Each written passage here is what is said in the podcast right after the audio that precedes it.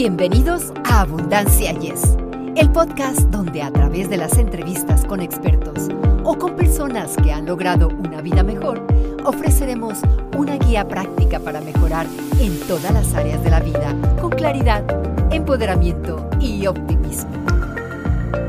Hola, nuevamente los acompañamos con muchísimo gusto sus amigos Victoria Rich y Eduardo Rentería, saludándolos y deseando que se encuentren gozando de todo lo mejor.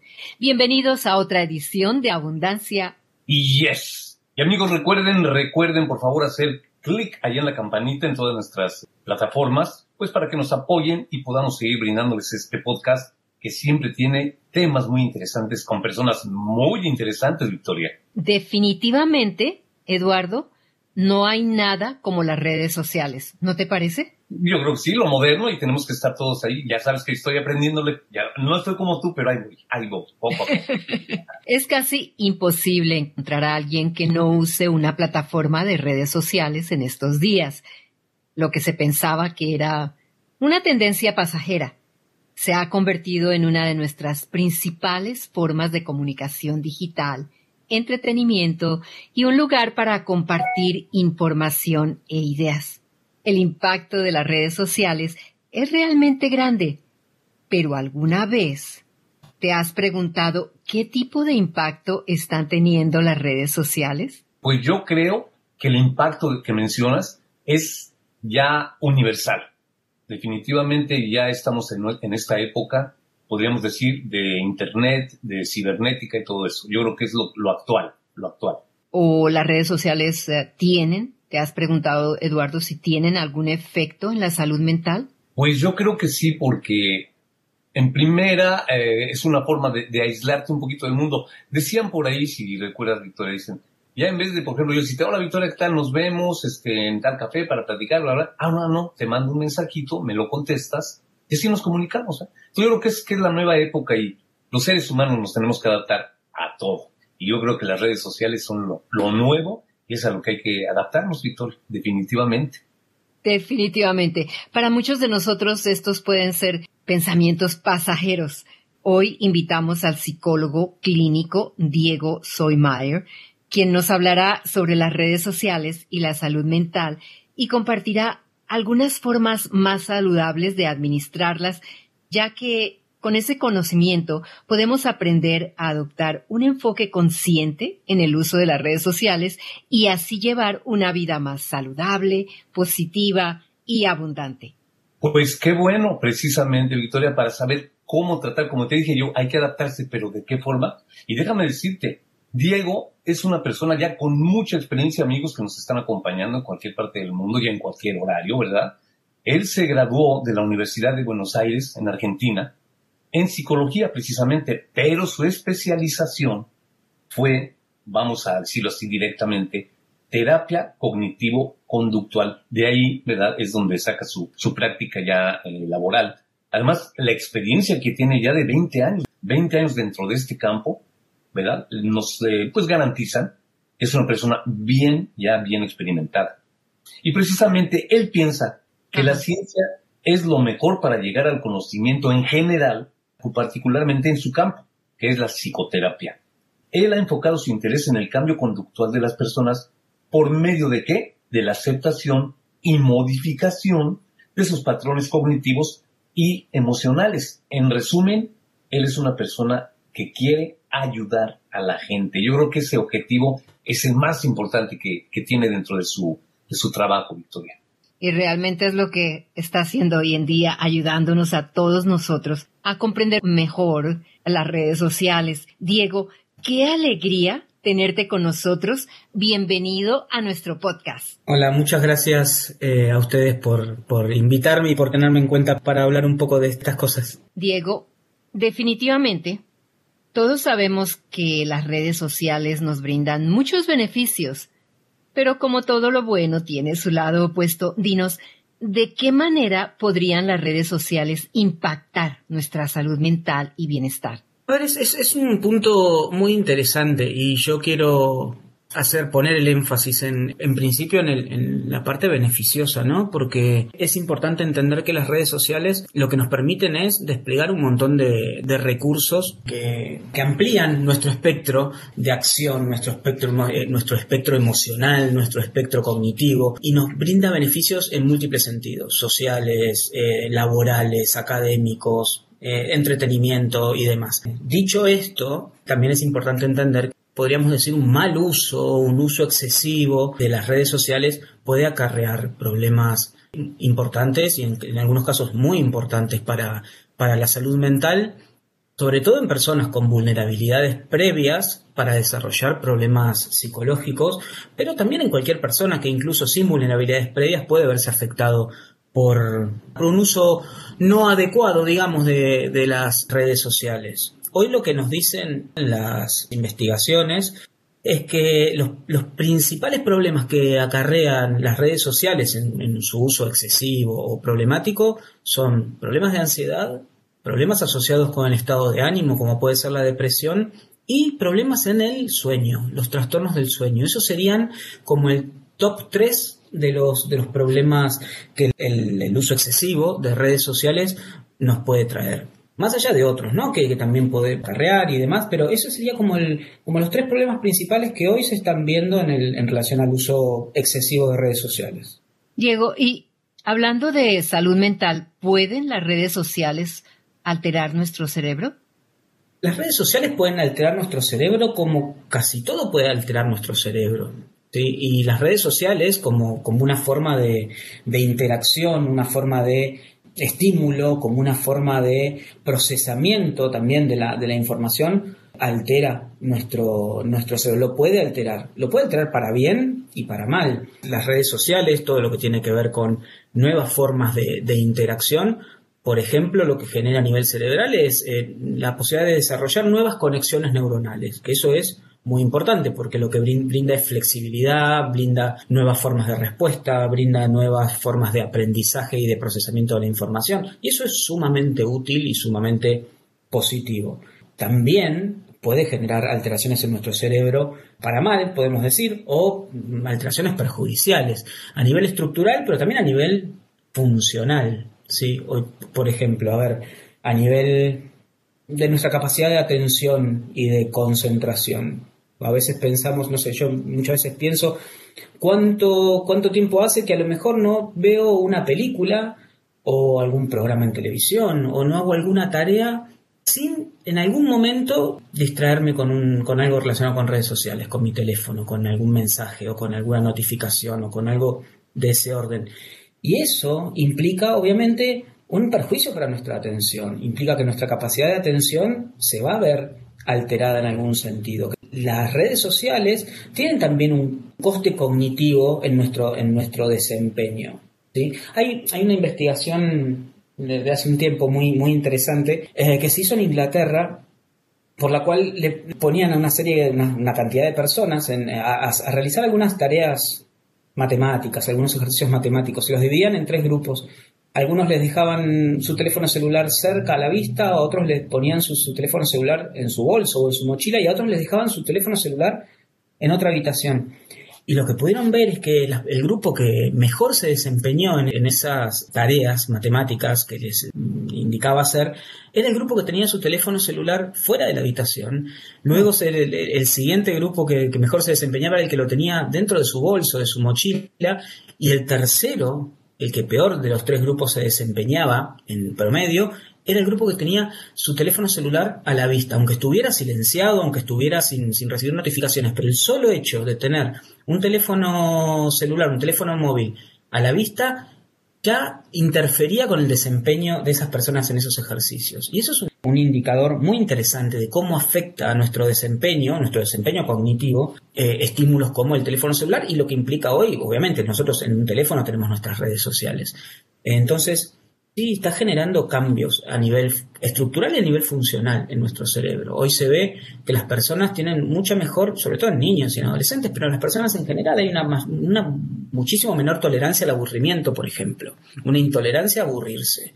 Es algo muy difícil estar un momento sin hacer nada y tolerar ese sentimiento de aburrimiento que en algún otro momento podía ser muy normal y hoy rápidamente te cancela viendo un mensaje, entrando a una aplicación, entrando a una red social o a otra. Entonces sí, eh, las redes sociales pueden generar alteraciones en nuestro cerebro, tanto a nivel estructural como a nivel funcional. Sí. Gracias por esa respuesta, Diego. Ahora dinos, ¿cuánto tiempo es demasiado usando redes sociales? Esa es una pregunta difícil de responder de esa manera en términos de cuantitativos, ¿no? En, términos de cantidad de tiempo. Uno obviamente podría decir, si una persona está de su día 10 horas en redes sociales o 12 o 15 horas en redes sociales, uno rápidamente puede pensar, eso es mucho. Y uno puede pensar que estar una hora puede ser poco o suficiente o adecuado. Pero uno también puede pensar que hay personas que trabajan con redes sociales o trabajan en redes sociales y pueden estar una cantidad de horas muy grande y eso no tiene, no tiene por qué ser necesariamente perjudicial. A mí me gusta pensar en lo excesivo o en lo perjudicial o en lo inadecuado desde otros, desde otros parámetros, ¿no? Pensar en cuánto el nivel de uso que tenemos nos afecta otras áreas de nuestra vida, cuánto el nivel de uso nos afecta, no sé, nuestro sueño, por ejemplo, cuánto el nivel de uso que tenemos escapa a lo que realmente nos gustaría, muchas veces nos pasa, y esto se mete en otro terreno que es el de las adicciones, que es cuánto el nivel de uso que tenemos escapa a lo que nos gustaría. A mí me gustaría poder usar redes sociales un rato por la mañana, luego un rato por la tarde, pero lo que termina sucediendo es que no puedo dejar de hacerlo, no puedo controlar cuánto lo hago. No puedo suspender esa conducta cuando, cuando necesitaría suspenderla o no puedo elegir no hacerlo cuando necesito no hacerlo. Entonces a mí me, me gusta pensarlo mucho más desde ese lugar que estrictamente de si está bien una cierta cantidad de horas y otras no, porque eso puede estar sujeto a un montón de otros factores que, que estén influyendo sobre, sobre el problema. Diego, dentro de lo que mencionaste, ¿será que si hay rango de edad, mencionaste algo como los jóvenes, los niños, los adolescentes, si ellos son los que más se meten, ¿verdad? A esta, a esta nueva tecnología.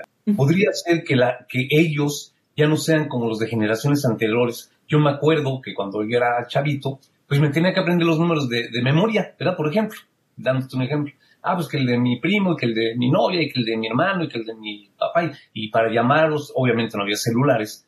Pero ahora es tan fácil que, que ya no te lo tienes que aprender de memoria, lo traes en el celular. ¿No será que ahí entra la parte que dices tú que estamos perdiendo capacidad mental? Es, muy interesante porque uno podría pensar en ese sentido cuántas cosas que en otra época necesitábamos hacer de una manera, por ejemplo, no sé, desde hacer los números o hacer cuentas o operaciones matemáticas de manera mental o recordar números telefónicos o ubicarnos en, la ciudad, en la calle, donde tendríamos que recordar cómo ir de un lugar a otro y demás. Y hoy todo eso está reemplazado por eh, una agenda electrónica, por los contactos en el celular, por, lo, por el GPS que nos lleva de un lugar a otro sin que nosotros tengamos que preocuparnos ni por los nombres de las calles ni por, ni por cómo ir. Entonces podríamos pensar que en algún sentido todo eso está quitando ciertas eh, habilidades a nivel cognitivo, a nivel cerebral, también está dando otras, ¿no? Hoy, hoy es necesario saber cómo usar ese tipo de herramientas y eso también requiere una nueva habilidad que antes no, no existía. Entonces yo en ese sentido coincido con, con, esta apreciación, pero también pienso que es una cuestión de evolución, ¿no? Nos vamos adaptando a las nuevas circunstancias. A mí lo que me, me preocupa un poco es, no es si esas habilidades están o no están, o están reemplazadas por, por la tecnología, sino es, bueno, ¿qué nos sucede cuando esa tecnología no está disponible? ¿no? ¿Qué nos sucede cuando por alguna razón no tenemos el GPS disponible o no tenemos nuestros contactos en el teléfono disponibles y demás?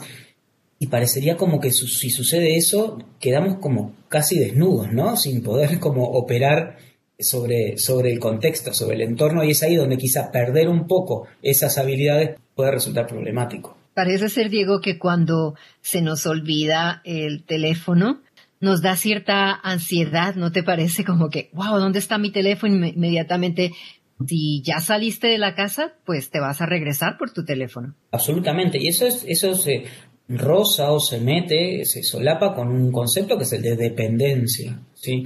Nosotros hoy por hoy tenemos una cierta o gran dependencia de algunos recursos tecnológicos y del teléfono, sobre todo. Hoy todo lo podemos tener en un teléfono móvil, en un teléfono celular. Y eso puede ser fantástico porque nos facilita la vida en muchísimos sentidos, pero puede representar un gran problema si ese elemento no está por alguna razón. Si se rompe, si lo perdemos, si nos lo roban o lo que fuera, eso puede presentar un, gran problema. Y esta dependencia se nota en esto que, estás planteando, que es, si no lo tengo, aparece inquietud, si no lo tengo, aparece ansiedad, aparece preocupación.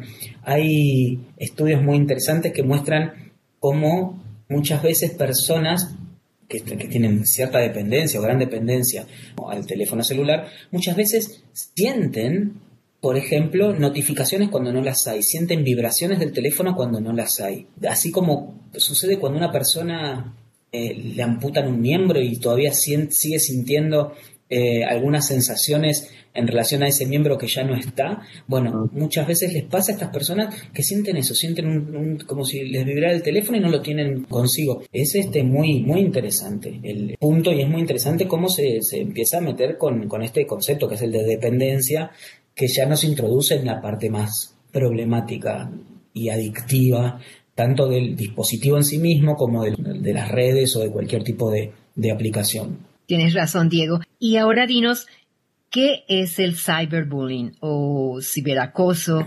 ¿Cuáles son sus principales características y tipos? ¿Y cómo se puede prevenir estas conductas nocivas? Es un, la verdad que es un tema muy, muy preocupante y muy, y muy complejo porque el acoso y el bullying eh, existió siempre, en algunos momentos ni, ni, se lo llamaba ni lo llamábamos bullying, en, en, algún momento empezamos a llamarlo bullying y, a darle una entidad particular y a, que sea un objeto de atención por los problemas que trae, que obviamente el, bullying tiene que ver con ese maltrato, hablando ¿no? de, siempre de, contextos escolares y académicos, ese maltrato sistemático y organizado de uno o más sujetos sobre otro, bueno, con el objeto de lastimarlo, denigrarlo, molestarlo, humillarlo o lo que fuera, ¿no? Eso existe y existió siempre de manera, digamos, presencial, cara a cara, en el ámbito físico, escolar o, académico. A medida que las, las, redes sociales fueron, fueron avanzando y se hicieron masivas, este tipo de, conducta se trasladó a esos espacios lo que lo transformó en algo muchísimo más dañino, muchísimo más dañino porque eh, es casi como si no tuviera límites, ¿no? Porque el, niño o el joven que sufría bullying en, en, su momento de manera presencial, obviamente sufría mucho en ese espacio, era víctima de, de todo tipo de maltratos en ese espacio, pero de alguna manera, cuando la jornada escolar terminaba y cuando se podía ir a su casa y demás, había como cierto refugio de todo eso. Hoy es como si no hubiera refugio, como si la posibilidad del maltrato y del bullying con el ciberbullying, o sea que el bullying a través de, redes, de redes sociales, podría ser 24 horas, 7 días a la semana, no hay, no hay límite. Y la capacidad de, hacerse masivo, de viralizarse, de alcanzar a personas de múltiples ámbitos de esa víctima es ilimitado. Entonces es realmente un problema muy, muy preocupante. Si ya lo era el bullying eh, a secas, preocupante, el ciberbullying es muchísimo más preocupante porque le da a las, a las víctimas, digamos, esa, esa sensación de, que no hay refugio, no hay donde esconderse, no hay donde refugiarse aunque sea momentáneamente.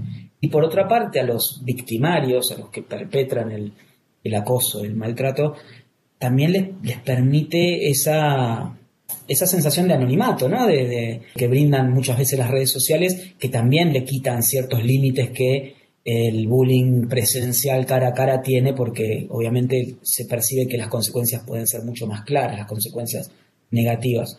Entonces es un, un problema grande ese, en lo que tiene que ver con el ciberbullying. Y después hay un, problema que es también muy, muy grande, que es lo que es el, el grooming, que es el, el acoso, ya el acoso de, de, una, de un adulto hacia los niños, donde se, los adultos, estos adultos se hacen pasar por por otros niños, otros jóvenes en redes sociales con perfiles falsos y demás, obviamente con, con intenciones de, daño, de acoso, con intenciones de, abuso sexual muchas veces y demás, y eso también es un problema muy, muy actual y muy, y muy preocupante. ¿Cómo, ¿Y cómo prevenirlo? Y es difícil. Todo lo que implica redes sociales y todo lo que implica Internet, para decirlo de manera genérica, hace que las posibilidades de control sean mucho más, más difíciles. Entonces lo que nos queda a la mano es, lo que tiene que ver con el bullying y con el ciberbullying, siempre apelar, ¿no? En principio a las instituciones educativas como, como los lugares donde debería haber una preocupación y una eh, educación específica hacia los, hacia los alumnos, hacia los niños, hacia los jóvenes, que fomente la tolerancia y el respeto mutuo, ¿no? Eso es, eso es fundamental.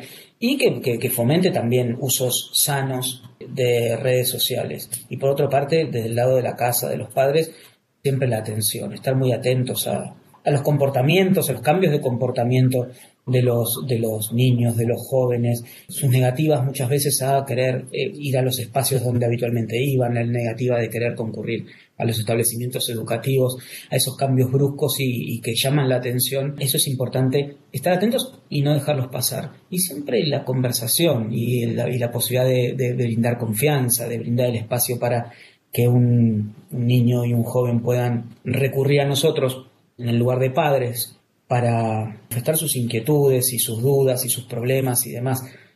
Pero es muy difícil. La verdad que es un, tema que no es fácil de, abordar y no es fácil de prevenir tampoco. ¿Crees, Diego, que con el paso del tiempo, con todo esto que nos acabas de decir, sí puedan llegar ustedes, ¿verdad? Los que están dentro, de este campo ya eh, en la parte del cerebro, en la parte psicológica, sí podré, poder llegar a que los, eh, las nuevas generaciones vayan adaptándose a eso. Y aunque los bulembras sería la palabra, les hagan bullying, ¿crees que sí se podría llegar a un comportamiento ya cerebral de estas nuevas generaciones eh, para poder soportar eso y, tomarlo? Porque ya ves que ha habido casos en todo el mundo, en diferentes lugares, que hasta se han llegado a suicidar a los jovencitos o los, o los adolescentes. ¿Podríamos llegar a un punto en el que sí ya se puede evitar eso, que, lo, que las nuevas generaciones se adapten a todo esto? Yo dudo que esto pueda ir por esos, por esos caminos. Primero porque a mí no me parecería deseable eh, la idea de adaptación al bullying y al maltrato. ¿no? no me parece que no, sería sano en ninguna forma que alguien tenga que adaptarse al maltrato, en el sentido de aprender a tolerarlo. Primero aclarar un punto, no, no cualquier persona, no cualquier niño, no cualquier joven va a ser objeto de bullying, porque también tiene que ver, puede ser objeto, puede ser objeto de bullying o, pueden intentar eh, maltratarlo y acosarlo, pero también va a tener que ver mucho con sus recursos, con sus propios recursos y sus propias vulnerabilidades y sus características personales para que ese intento de bullying o de maltrato llegue eh, a tener efecto.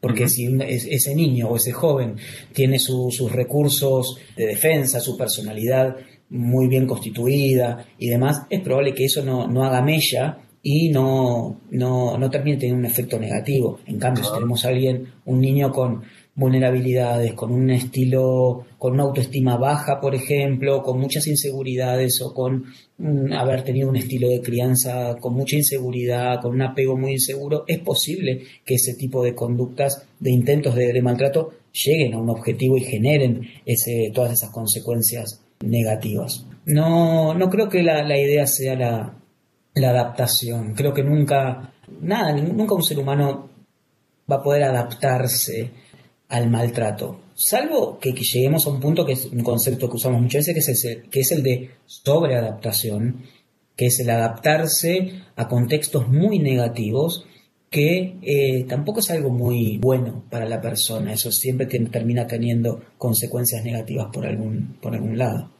Tal, tal vez no, no, me, no, me, no me especifiqué bien, eh, no especifiqué lo que pensaba. Yo me refería a adaptarse. Mira, por ejemplo, cuando no existía esto, el bullying que te hacían en la escuela, ¿verdad? Algún tipo más grande o más pequeño, o sea, ¿cómo lo resolvíamos los hombres? Ah, bueno, pues a la salida nos vemos, ¿no? Pum.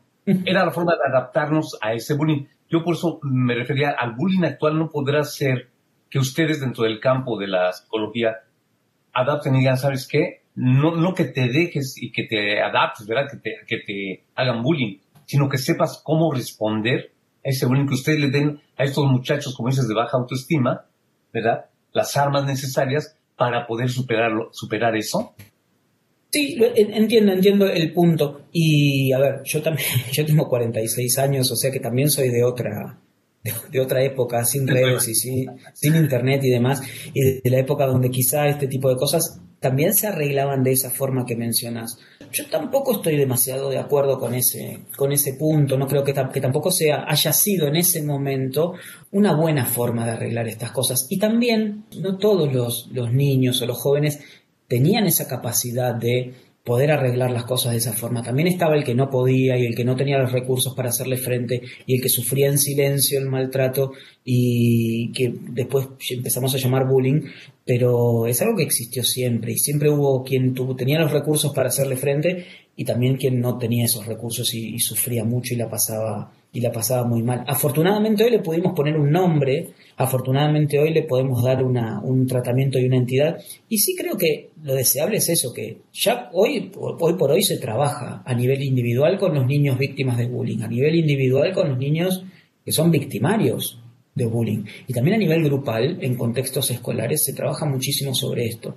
Y yo tengo la esperanza de que a futuro cada vez podamos hacerlo de una mejor manera los profesionales de la, de la salud mental y de la conducta para que cada vez esto suceda menos, que cada vez haya menos niños y jóvenes que, eh, sean victimarios en relación al bullying y que obviamente en ese sentido también haya menos víctimas de bullying porque, porque puedan tener mucho más recursos para defenderse. ¿sí?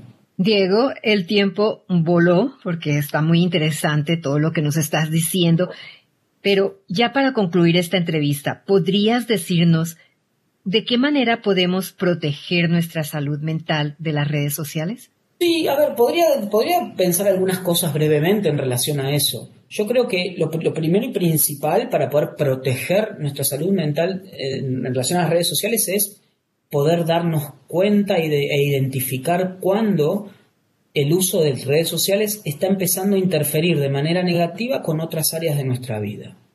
Amistades, vínculos, pareja, familia, trabajo, estudios, cuando esa una, una parte, en este caso redes sociales, interfiere con otras de manera negativa, eso es una señal de alarma. Y ahí es donde nosotros necesitamos poner límites.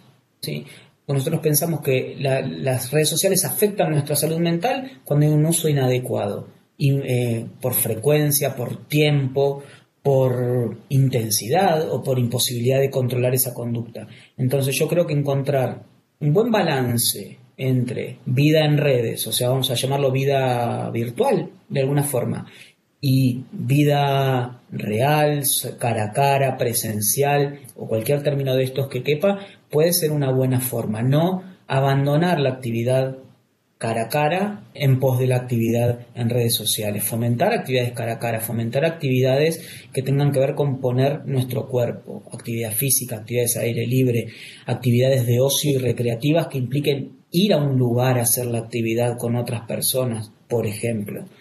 Por otro lado, darnos cuenta cuando el uso de redes sociales nos está afectando quizás hasta en la salud física, afecta nuestro sueño, afecta nuestra alimentación, o cualquier tipo, nuestra, no sé, nuestra postura muchas veces por sedentarismo y poder también intentar poner un límite ahí, un límite no implica dejar de hacerlo, pero sí poder eh, poner un límite ahí y buscar actividades alternativas. Habitualmente en el, en el consultorio cuando alguien o un padre con relación a un niño o una persona dice tengo que dejar de usar redes sociales o mi hijo tiene que dejar de usar redes sociales, lo primero que digo es, ok, pero ¿y en qué vamos a usar ese tiempo? Antes de decir dejar de usar redes sociales, pensemos, bueno, pensemos actividades alternativas que nos resulten atractivas, saludables, eh, que nos generen bienestar. Yo creo que esas podrían ser algunas aproximaciones a cómo, bueno, intentar cuidarnos un poco en este mundo de las, de las redes sociales. Gracias, Diego, por haber compartido con nosotros esa información tan valiosa que sé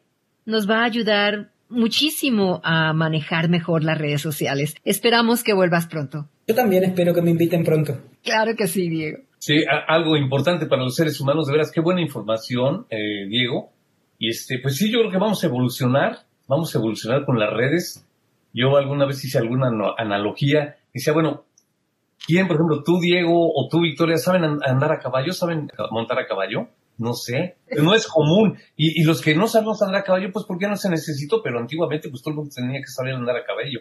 Pero esto de las redes, qué interesante es, Diego, y ojalá que se logre lo que nos dijiste al final, que se logre el manejo de la gente que ataca y la gente que, es atacada. Yo creo que sí, se va a llegar con, con la ayuda de los profesionales como ustedes, se va a llegar a eso. Espero que sea así. Amigos, y de esta manera nos despedimos. Les agradecemos enormemente su preferencia y por compartir nuestro podcast Abundancia. Yes. Nos vemos a la próxima. Y recuerden, recuerden, recuerden, háganle clic a la campanita para continuar con nuestra labor. Gracias. Para ustedes que están escuchando Abundancia Yes, realmente nos apoyan si pueden suscribirse en Apple Podcast o Spotify y déjenos sus comentarios. Nos ayudan a llegar a más personas y por ende a unirnos más y a vivir una vida mejor y con abundancia. Comparta este podcast